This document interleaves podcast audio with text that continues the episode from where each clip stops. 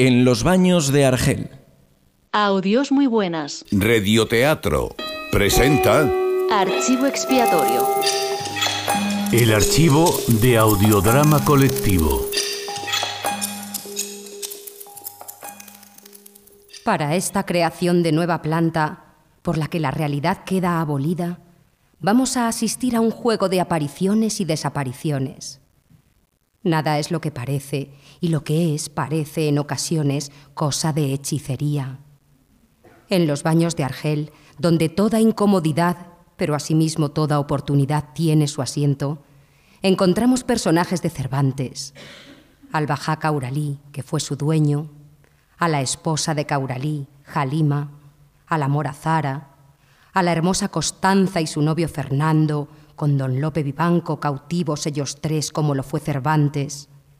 En los baños sabremos que antes de que esta acción se inicie, Cauralí, a espaldas de Jalima, cortejaba a Constanza, que Jalima, sin Cauralí saberlo, bebía los vientos por Fernando, que Lope Vivanco idolatraba a Zara.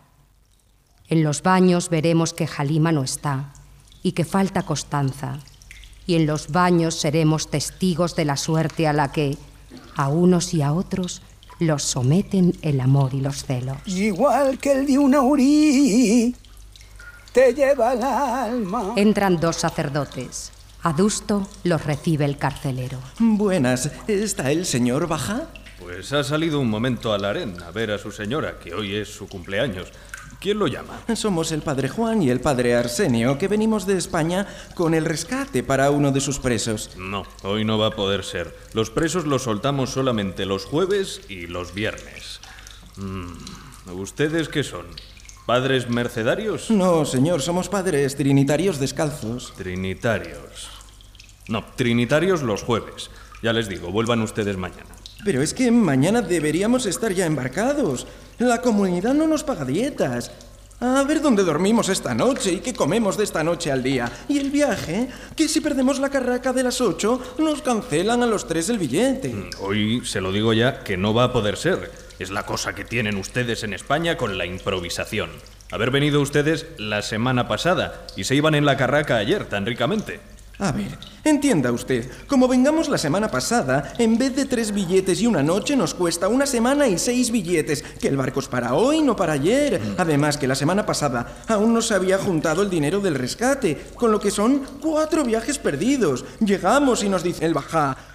Pase usted, ¿y el rescate? En España, que allí lo están juntando todavía. Y si lo están juntando todavía en España, que han venido hoy ustedes a Argel a hacer turismo. ¿Qué tiene usted en los baños unos funcionarios? Que da lástima, que esa es otra, los baños. ¿A quién se le ocurre tener a los cautivos en los baños? Es para fastidiar, que sabemos lo poco que se bañan ustedes en España. Ya lo dijo Cervantes. Trae el turco en la corona una guedeja sola, de peinados cabellos, y el judío los trae sobre la frente, el francés tras la oreja, y el español acémila, que es rendajo de todos, le trae, válame Dios, en todo el cuerpo.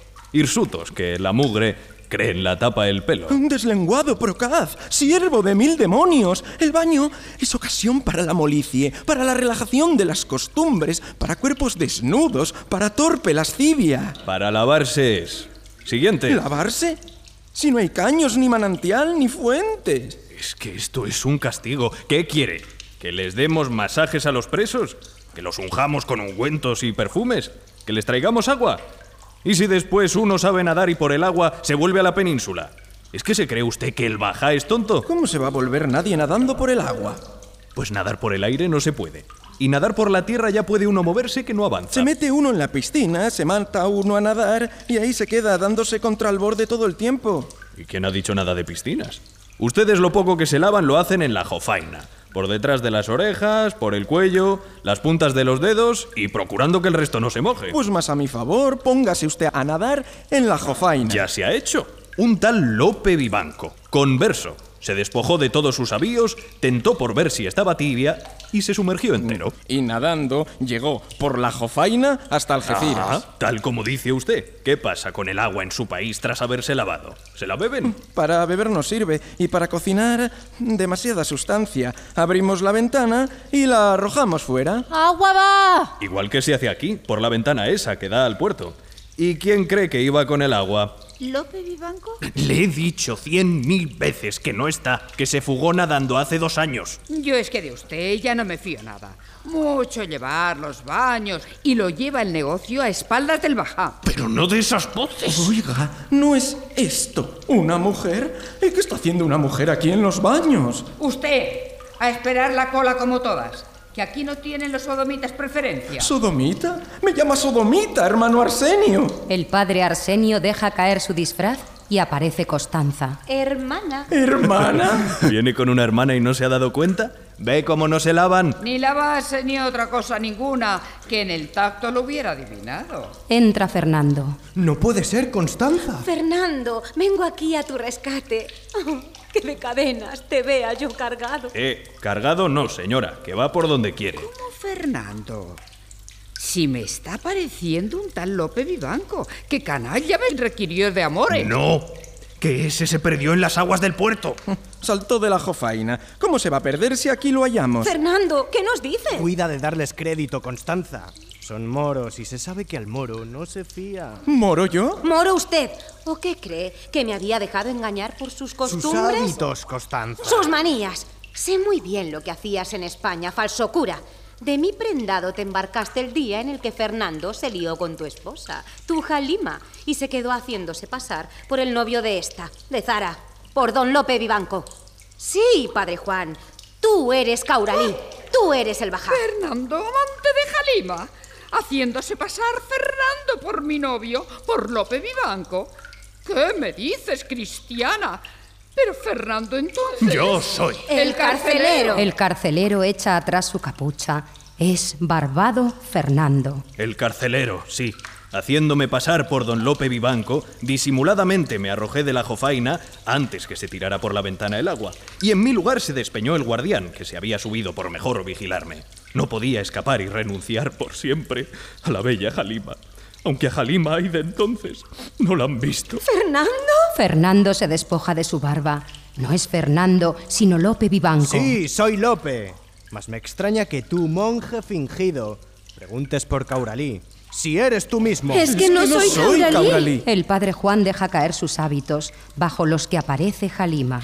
Soy Jalima, de Cauralí cansada y de sus mañas. Tras de Constanza fui, allende los mares, por no darle ocasión a que él la hubiese. ¡Jalima! Pero si tú estabas con Constanza y Cauralí no estaba, ¿por qué vuelves? Por este, por Fernando. ¡Felicidad suprema! Padre Juan, diga que no trae usted mi rescate. Dígame que soy libre de estar preso y quedar con Jalima. Solo soy el disfraz de Jalima. Se lo quita y yo desaparezco. El disfraz de padre Juan se mete en un baúl. Así pues, Lope, sumido en su impostura, no se cuida de Zara, a quien dejó llorando tras su tramposa huida. Ni Fernando la quiere ya a Constanza, sino que quiere a Jalima, que a Cauralí es infiel, aunque de él es celosa. No es cierto, sin embargo. Yo te quiero, Zara.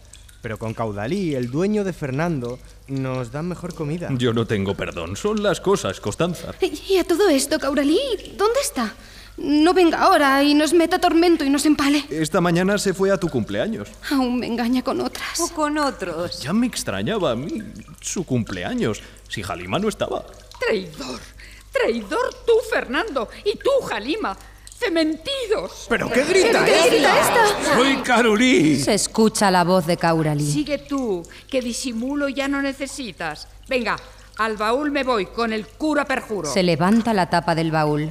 De él asoma el disfraz de padre Juan. Solo un disfraz que llevaba Jalima. Eso soy yo también.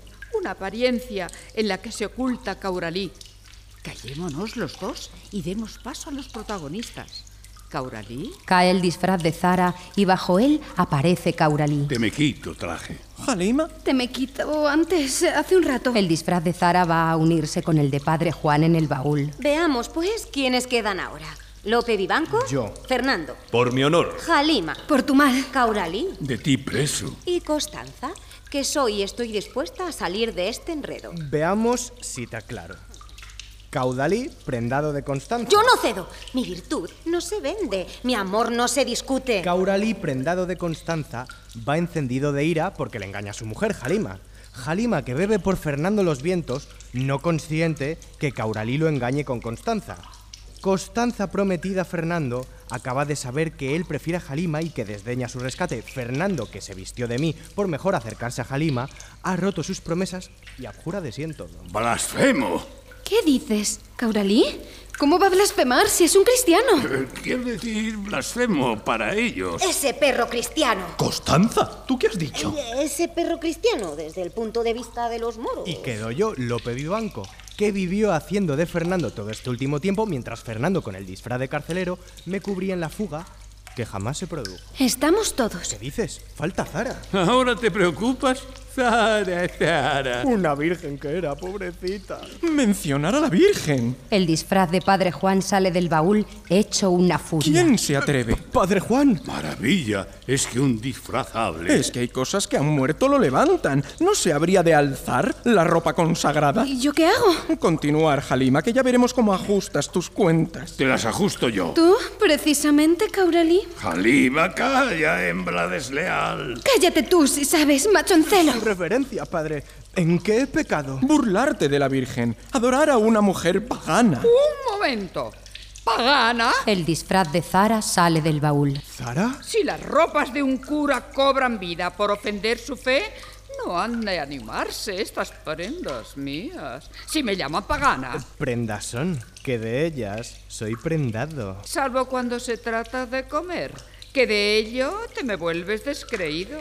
Esto es un lío horrible. Aquí no hay quien se aclare. ¿Y con quién me voy yo?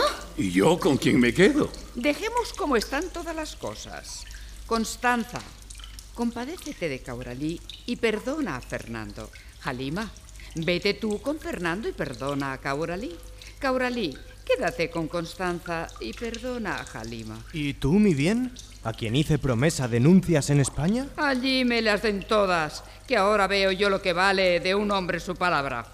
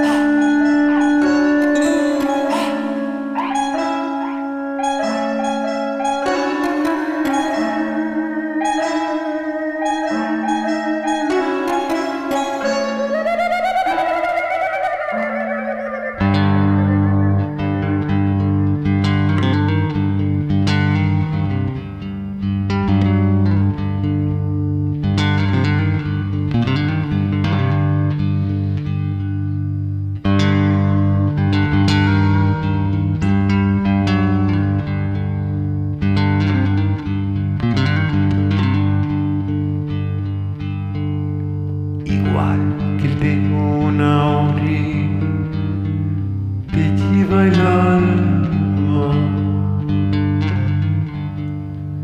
El canto de la espada en el combate, comparable a su cuerpo, la curva de la hoja, comparable a sus cejas su lengua el filo corta y hiere. Ante ella el miedo y de ella las heridas semejantes. Por ella los perfumes y las joyas. Ay, ya la vida. Ay, ya seguirla desnudarla. La prisión. La libertad por ella. Igual que de una uri, su tacto frío. Las uríes son beso de la muerte que se abre a la caricia de la espada.